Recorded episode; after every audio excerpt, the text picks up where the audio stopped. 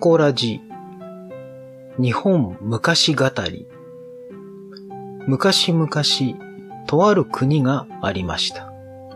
その国の人々は楽しいことが大好きで、たくさんの娯楽が溢れていました。特に人々が好きだったのは、テレビを見ることでした。テレビでは、ニュースなどの情報番組以外にも、ドラマやアニメ、面白いバラエティ番組がたくさんありました。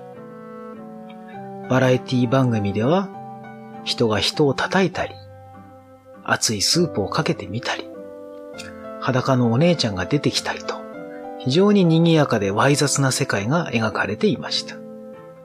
ドラマでは、ちょっとセクシーな男女の絡みが流れたり、人気アニメの中でも、主人公が友達の女の子のお風呂を覗いて怒られたり、その度に家族の食卓では少し気まずい空気が流れたりもしました。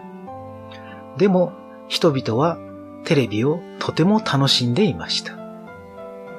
また、映画もよくテレビで流れました。様々な種類の映画がたくさん放送されました。夏になると凶悪な殺人鬼が人を追い回して惨殺するような怖い映画も流れました。また、人が銃を持って撃ち殺したり、戦争や激しいアクション、爆発、そしてセクシーなシーン、そういった様々なものが流れました。映画もとても人気のあるテレビ番組の一つだったのです。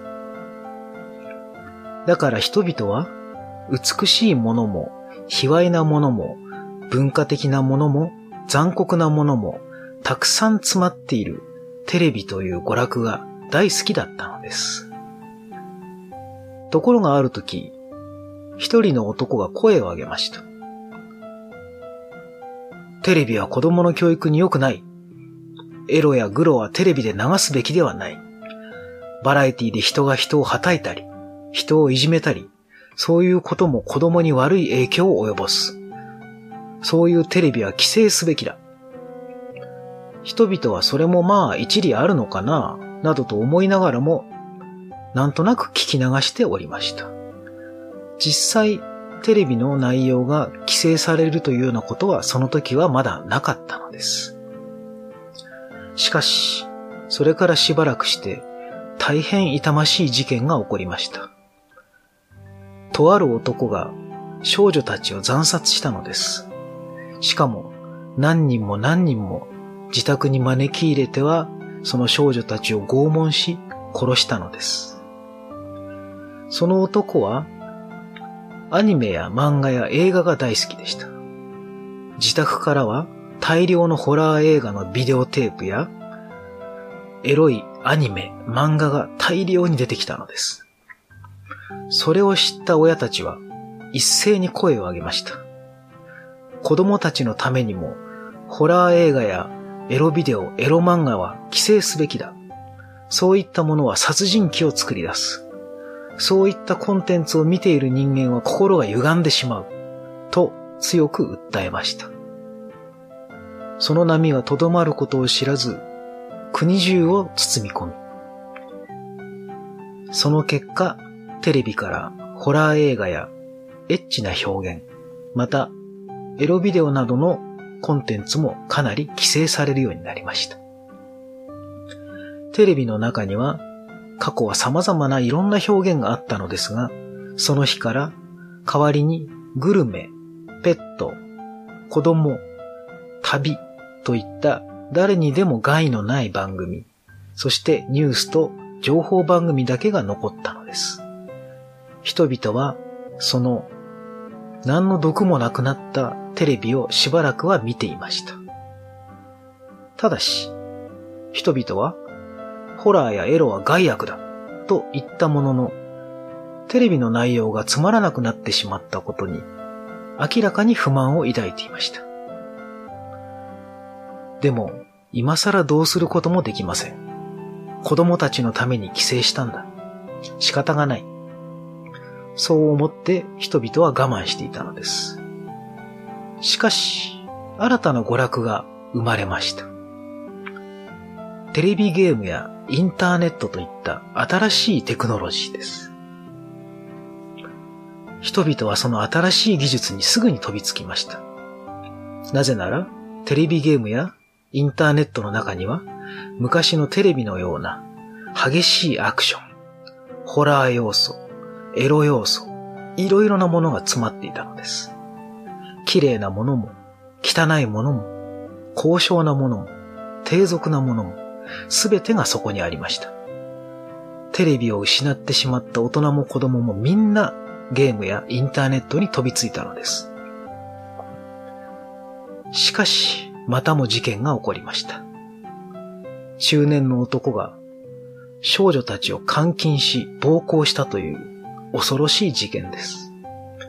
そしてやはりその男の家からは大量のゲーム、アニメ、漫画、ホラー映画が見つかりました。その後の調べで男はインターネットを通じて少女たちと知り合ったとも分かりました。また、子を持つ親たちは思いました。やはり、ゲームもダメだ。そしてインターネットも良くない。子供たちから遠ざけなくてはいけない。そうして大人たちはゲームやインターネットを規制することにしました。ただし、前回の反省を踏まえて、子供たちに見せないようにしよう。大人たちは理性的な判断ができるから大丈夫。子供たちには見せるな。という理屈で子供たちからゲームやインターネットを取り上げました。でも、こう思っている人たちもいました。事件を起こしたのは大人だったはずなんだけれどな。しかし、世の中の動きは変えられませんでした。子供たちはテレビゲームもインターネットも奪われました。そして大人たちはより一層テレビゲームやインターネットにのめり込むようになったのです。しかし、歴史は繰り返します。今度は、インターネットやテレビゲームは、大人の健康にも害を及ぼす。脳にも害を及ぼす。そういったことを言い始める研究家が現れました。人々は権威というものに非常に弱く、あの学者先生が言っているんだったらきっとそういうことなんだろう。と、ついに、インターネットとゲームを大人たちも手放すことにしたのです。そうしてその国からは娯楽が消えました。仕方なく大人たちはつまらなくなってしまったと思ったテレビをもう一度見始めました。そこには美しい風景の中を旅する番組。美味しそうな食べ物をひたすら食べる番組。可愛い赤ちゃんの犬が走り回る。ペットたちの面白映像。そういった全く害のない美しい世界が広がっていました。でも人々はとても物足りなさを感じていました。そんなある日、テレビが害がなくなったと思っていたのもつかの間。今度は食べ方が汚い。もしくは旅先であんな振る舞いをするなんてあの芸能人は何を考えてるんだ。常識がない。ペット虐待をしているんじゃないか、この番組は。またもそういった声が上がってきました。人々は困りました。これ以上娯楽を取られたら我々から何もなくなってしまう。でも、そういった声は日に日に大きくなり、ついにテレビの中からペット、旅、グルメ、そういったものもなくなってしまいました。その国の人々は非常に困りました。だって今やテレビをつけても映るものはニュースとわずかばかりの情報番組です。なので、人々は情報番組に娯楽を見出すようになりました。情報番組の側もそれは分かっていたので、より面白く、視聴者の興味を引くような情報を伝えるようになりました。ニュース番組も、より人々に見てもらえるように、大げさな報道をするようになりました。情報番組とニュース番組の垣根がどんどんなくなり、だんだん演出された世界がテレビの中に出来上がっていったのです。その結果、人々は何も考えなくなってしまいました。ただただ流れてくる映像と情報を頭に入れていくだけ。それでも十分楽しいと感じるような民族が出来上がってしまいました。この国にもはやもう娯楽はありません。そして、考える、知性を働かせる、理性を働かせる、そういったことも人々はしなくなってしまいました。噂では、その国は数十年後に隣国に侵略されて亡くなってしまったと聞きます。人々は全く抵抗するということを知らなかったそうです。そんな国があったという話です。